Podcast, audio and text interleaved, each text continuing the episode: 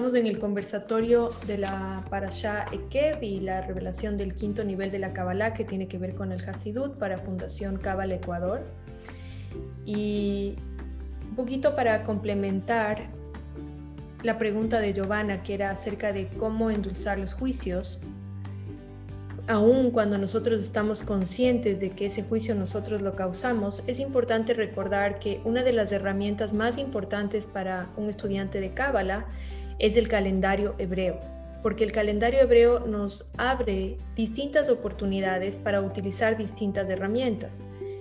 Una de las formas de endulzar el juicio es hacer teshuvah y estamos próximos a entrar en la luna de Virgo, que es todo el periodo apto eh, digamos, la ventana cósmica que nos permite a nosotros, a través de la Teshuvah, endulzar el juicio que nosotros podamos, ah, habíamos causado en algún momento. Es muy importante que nosotros sepamos que eso que nosotros vemos como juicio, como ese decreto amargo, eh, Natalie utilizó la palabra dim, que es juicio. Luego ella lo dijo como decreto, pero es, es juicio, dim o decreto.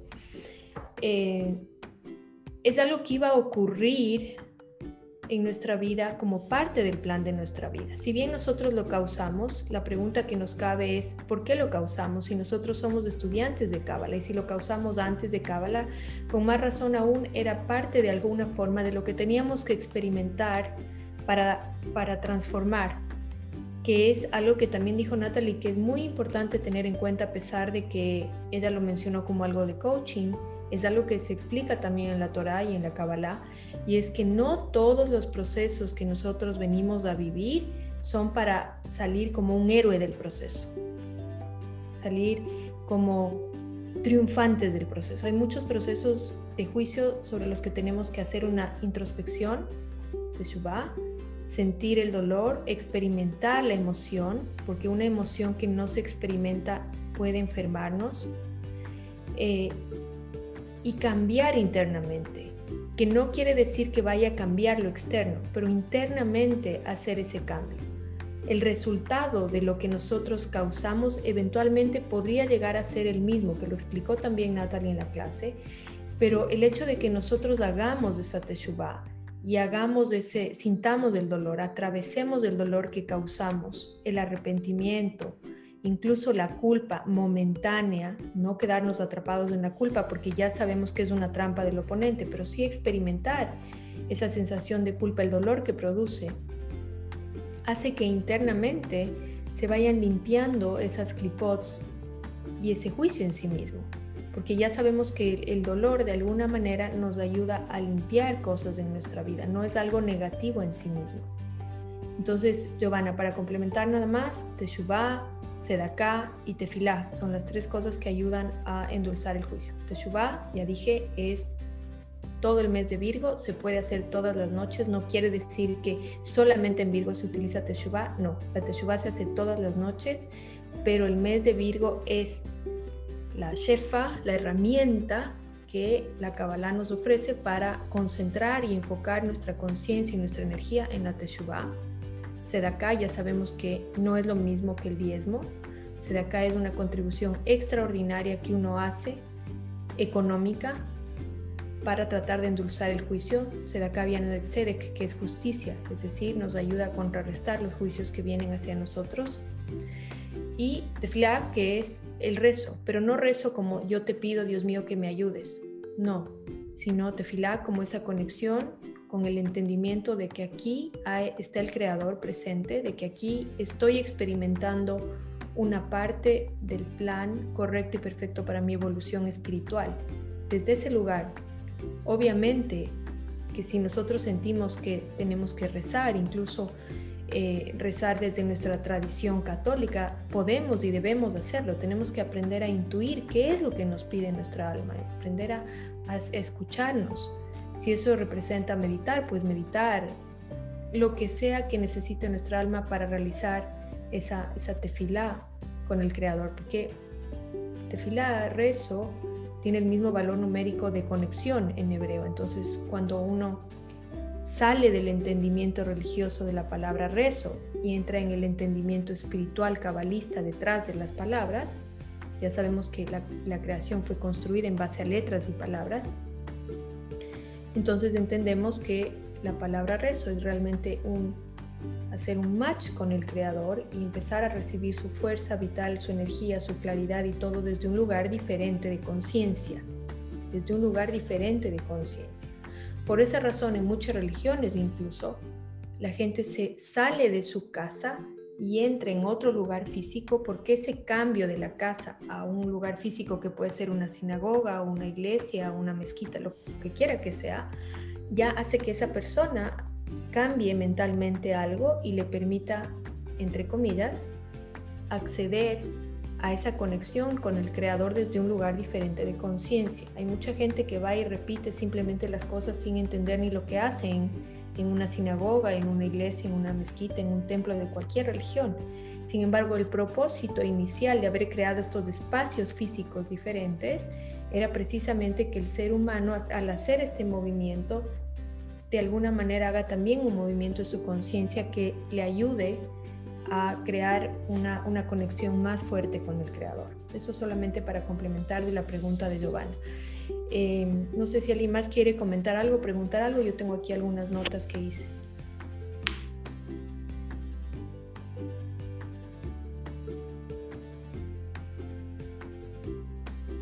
¿No?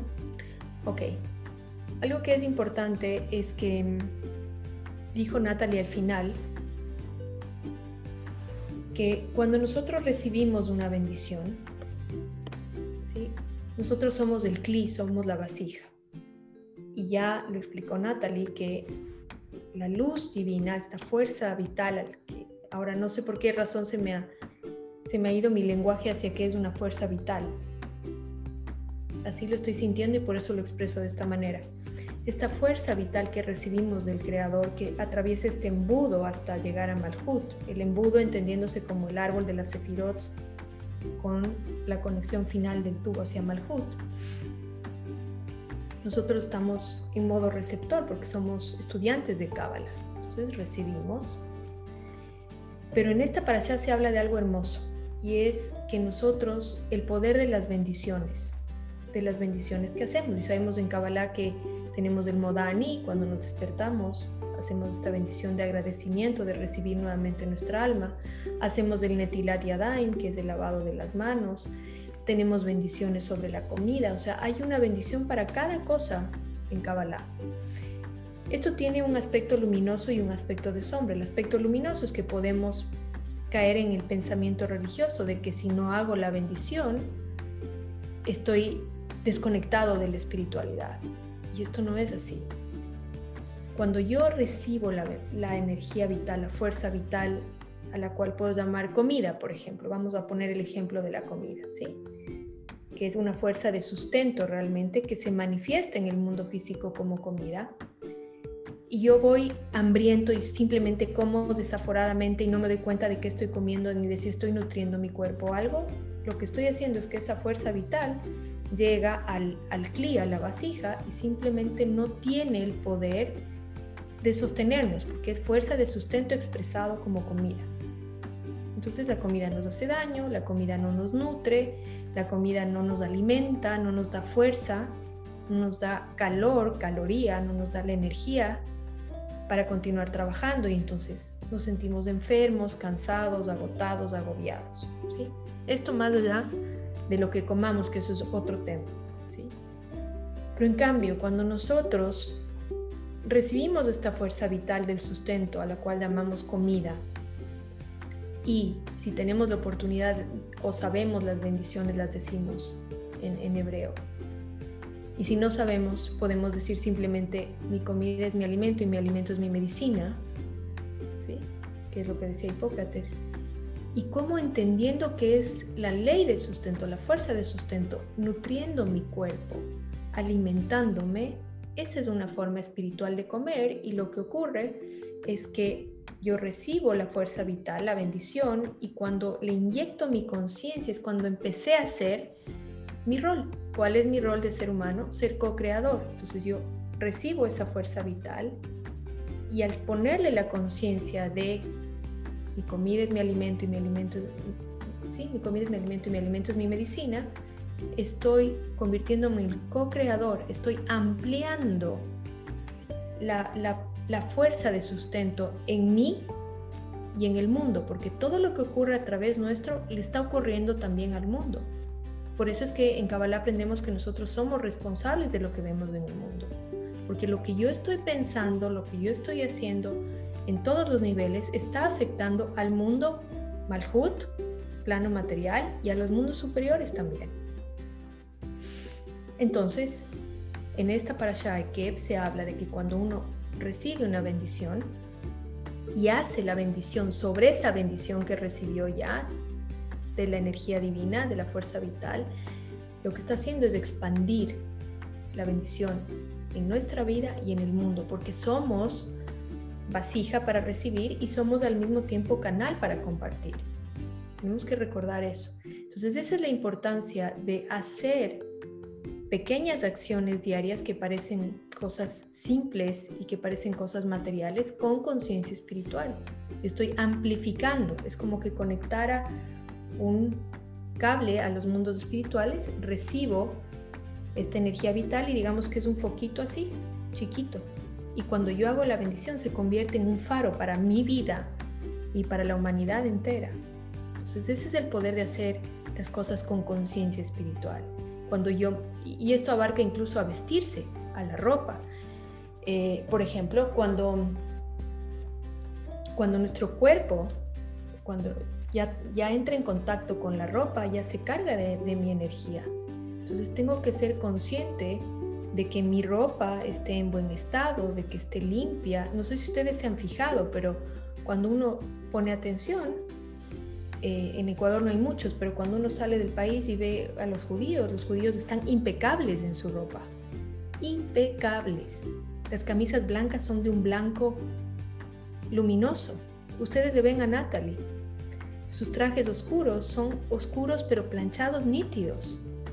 ¿Por qué? Porque ellos tienen esta conciencia de saber que cuando la ropa se adhiere al cuerpo está cargándose de nuestra energía. Y yo quiero que mi energía sea la más pura posible, porque todo eso se está transfiriendo al mundo. Y esto no quiere decir que tengamos que volvernos eh, paranoicos y decir, ay, ¿qué hice? Ya no hice la bendición, sí hice la bendición, no pero sí quiere decir que es un llamado a, este, a esto que la ciencia llama actualmente mindfulness, que es nuestros sabios de la Kabbalah ya nos dijeron que para poder estar conectados de la mejor manera tenemos que estar en el presente. ¿Y qué es estar en el presente? Es que nuestra mente esté en la acción que está realizando nuestro cuerpo, que nuestra mente esté en la palabra que está diciendo nuestra boca, que nuestra emoción esté en la acción que está haciendo mi cuerpo que nuestra emoción esté en la palabra que está diciendo mi boca. Eso es estar en, en mindfulness, eso es estar en un estado de conciencia espiritual. ¿Siempre se puede? No, no siempre se puede. Pero siempre, debe, siempre debemos desear o aspirar a estar ahí. Y otra cosa que quería compartir para terminar con esto de las bendiciones, que es hermosísimo, es que eh, hay una bendición que se llama Sheheyanu que hacemos en algunas fiestas y eso, pero que, que los, los, cabalistas lo, hacen siempre y yo la anoté aquí porque no me la sé de memoria, porque la quiero compartir con ustedes. Por ejemplo, cuando uno eh, llega a su casa después de un viaje o ahora que hemos estado tanto tiempo con la fundación cerrada, las oficinas cerradas, en general cuando recibimos algo, ya algo nuevo, un contrato, un cliente nuevo, lo que sea, una festividad, como por ejemplo las que recibimos en el calendario hebreo, se dice Sheheyanu y les voy a leer en voz alta para que todos sepan y luego se les voy a mandar por texto.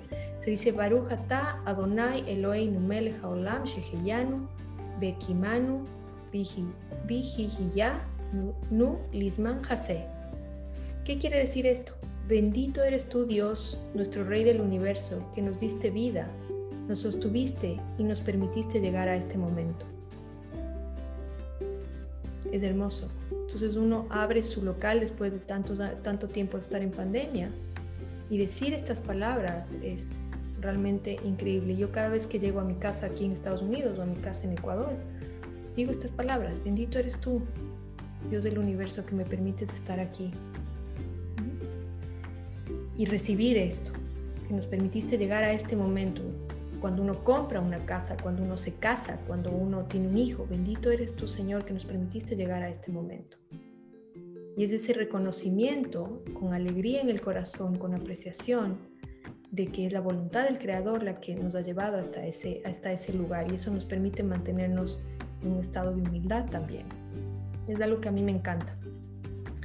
Eh, y algo más que quería compartir también es que una de las cosas, de las enseñanzas más importantes de esta parasha, y es algo que, que por eso hace que me guste tanto esta parasha, es bueno esto de las pequeñas acciones, que yo siempre hago énfasis en eso cuando comparto con ustedes, pero además es el hecho de que muchas veces somos puestos frente a un desafío grande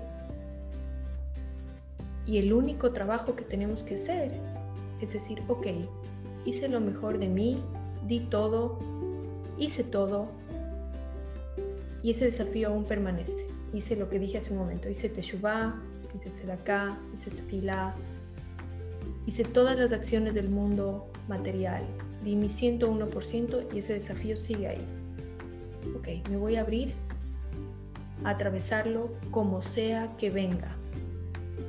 Y muchas veces el paso final, la extramilla, lo que teníamos que hacer era simplemente aceptar y abrirnos al proceso para que ese desafío se desvanezca de nuestra vida. Literalmente se desvanezca. Y no tienen que creerme nada. Por favor, pruébenlo muchas veces el ejercicio espiritual que tenemos que hacer es decir, ok, me rindo ante la vida, acepto esto, lo voy a atravesar porque sé que está el amor incondicional y el amor de Dios en este momento y en este proceso. Y uno abre su corazón, ok, lo voy a aceptar. Y el desafío resulta que algo pasa y ya no, ya no, ya desaparece, ya encontraron una respuesta a los médicos o encontraron una respuesta económica o apareció alguien que ofreció un trabajo o se deshizo lo que estaba pasando. Pero muchas veces el ejercicio espiritual es simplemente abrirse a atravesar el proceso después de haber dado todo y confiar en Dios. Muchas veces es eso y el desafío desaparece. No sé si alguien quiere comentar algo más, si no vamos a dar por terminado el conversatorio.